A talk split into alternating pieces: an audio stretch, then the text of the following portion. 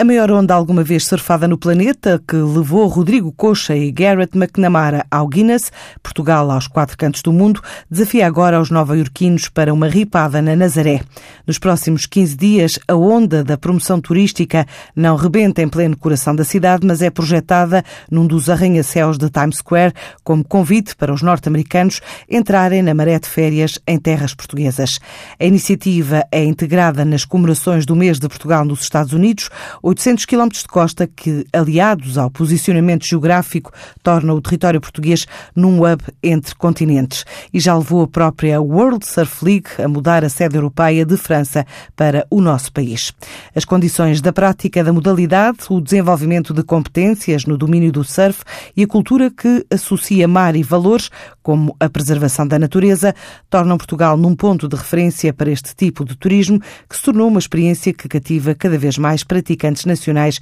e estrangeiros. Nos objetivos traçados há 10 anos, o turismo de Portugal referencia o mercado dos Estados Unidos pela grande dimensão enquanto país emissor, que em 2017 se traduziu numa subida do número de hóspedes na ordem dos 35%. O reforço das ligações aéreas com o território norte-americano também é uma realidade, numa altura em que a TAP assinala os 50 anos de serviço intercontinental com os Estados Unidos e depois de lançar a campanha Stopover no mural erguido em Brooklyn, lembra que triplicou receitas no mercado americano desde a abertura de novas rotas em 2016, tendo já transportado mais de 1 milhão e 300 mil passageiros.